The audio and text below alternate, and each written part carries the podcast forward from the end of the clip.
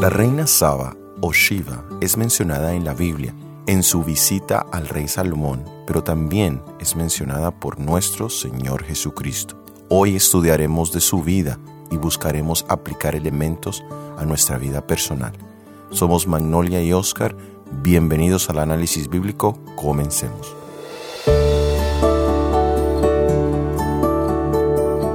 En el análisis anterior vimos un evento particular que sucedió en los últimos días del reinado del rey David, que está registrado en el segundo libro de Samuel. Ahora vamos a ir al primer libro de Reyes, donde nos habla de su hijo Salomón y cómo Dios le concedió sabiduría y el construir el templo a Jehová que su padre David no lo había podido hacer. Leamos en el primer libro de Reyes capítulo 10 versículo 1 y 2.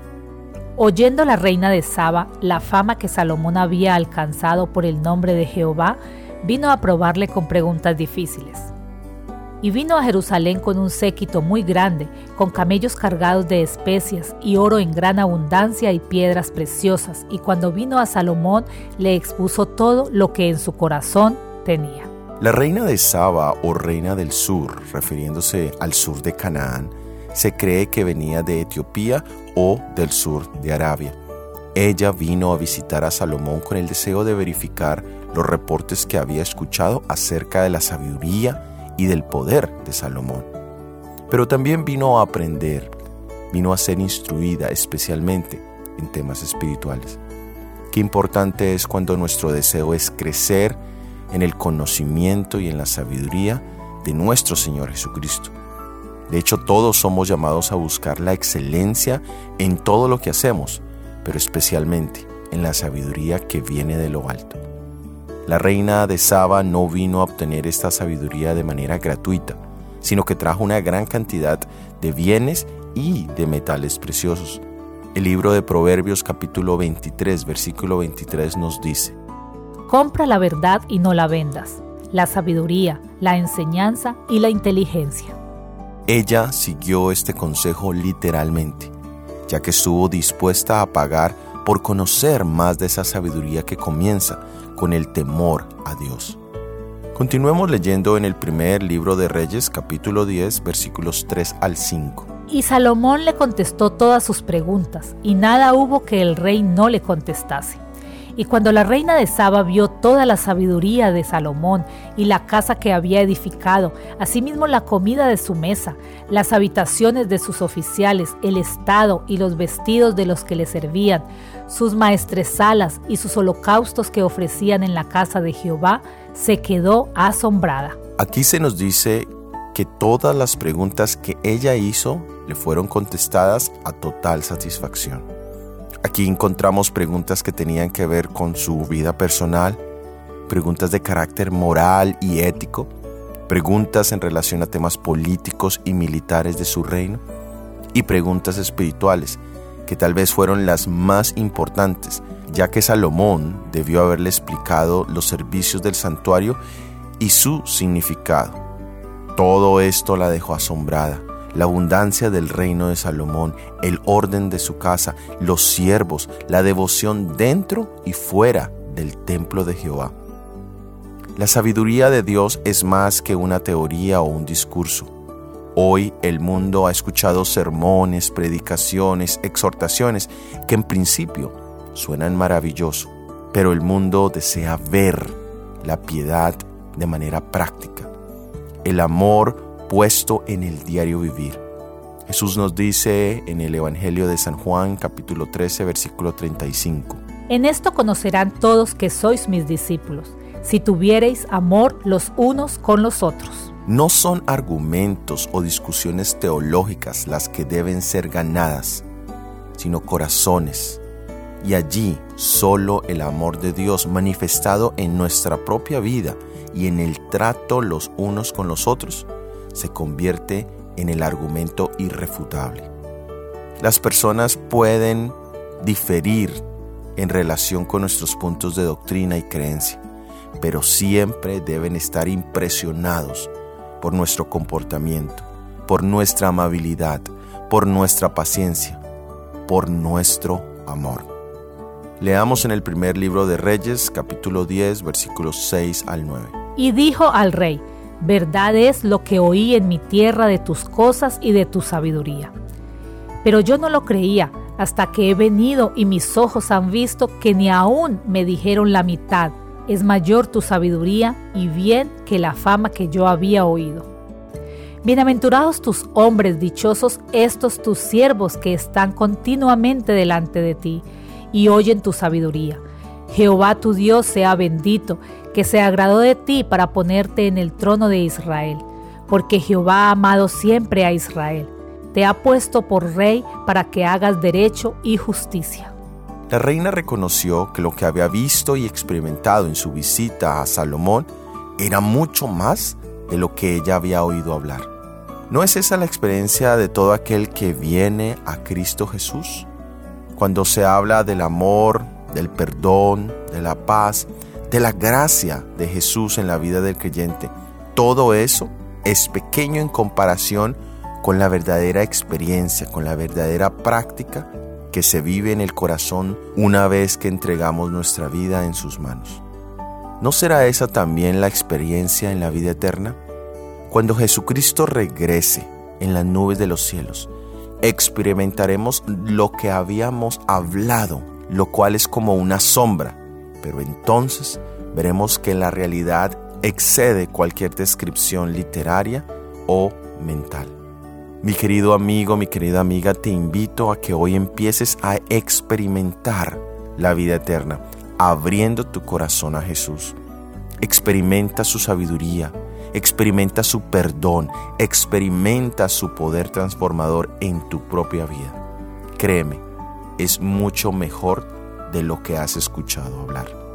La reina de Saba dijo que bienaventurados o felices aquellos que podían vivir y experimentar el ambiente de estar cerca de Salomón. Podríamos decir que ella misma deseaba vivir en ese ambiente. Qué maravilloso es para los que han nacido en hogares cristianos donde se vive la presencia de Jesús de manera viva. Los que viven en hogares disfuncionales, en hogares destruidos, donde no hay amor, donde no hay sabiduría, ven y valoran a los que tienen a Cristo Jesús en sus vidas de manera práctica. Pero tristemente hay muchos que han vivido en esos hogares, que han tenido la oportunidad de vivir en hogares donde los principios cristianos son puestos en práctica, pero no los han valorado y se han ido a experimentar los placeres del pecado, pero llegan a una sola conclusión. Llegan a experimentar solo dolor, desilusión, enfermedad y muchos hasta la misma muerte. Si ese es tu caso, mi amigo, hoy es día de salvación. Hoy puedes regresar a Jesús. Él te espera con los brazos abiertos no debes esperar más. La reina de Saba también bendice al dador de todos esos dones, a Jehová.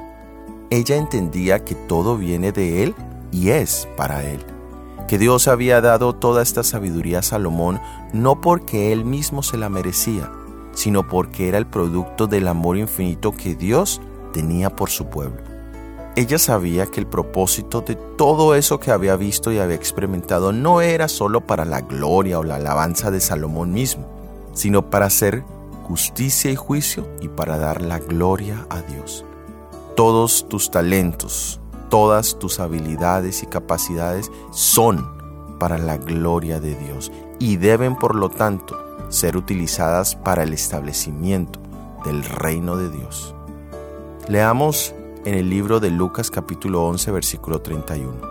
La reina del sur se levantará en el juicio con los hombres de esta generación y los condenará porque vino desde los fines de la tierra a oír la sabiduría de Salomón. Y aquí hay uno mayor que Salomón. Aquí encontramos a nuestro Señor Jesucristo quien hizo mención de ella como una advertencia, primero, acerca de la realidad del juicio y aquí hablamos del juicio que ya comenzó en las cortes celestiales, en el santuario especialmente, llamado el juicio investigador, que el libro de Daniel habla en el capítulo 8, versículo 14, y que también lo encontramos en el libro de Apocalipsis capítulo 14 versículo 7. Ese juicio investigador empezó desde 1844 y se lleva a cabo aún hoy en día.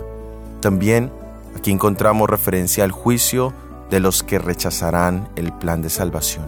Y por último, de la ejecución final de la sentencia de muerte eterna.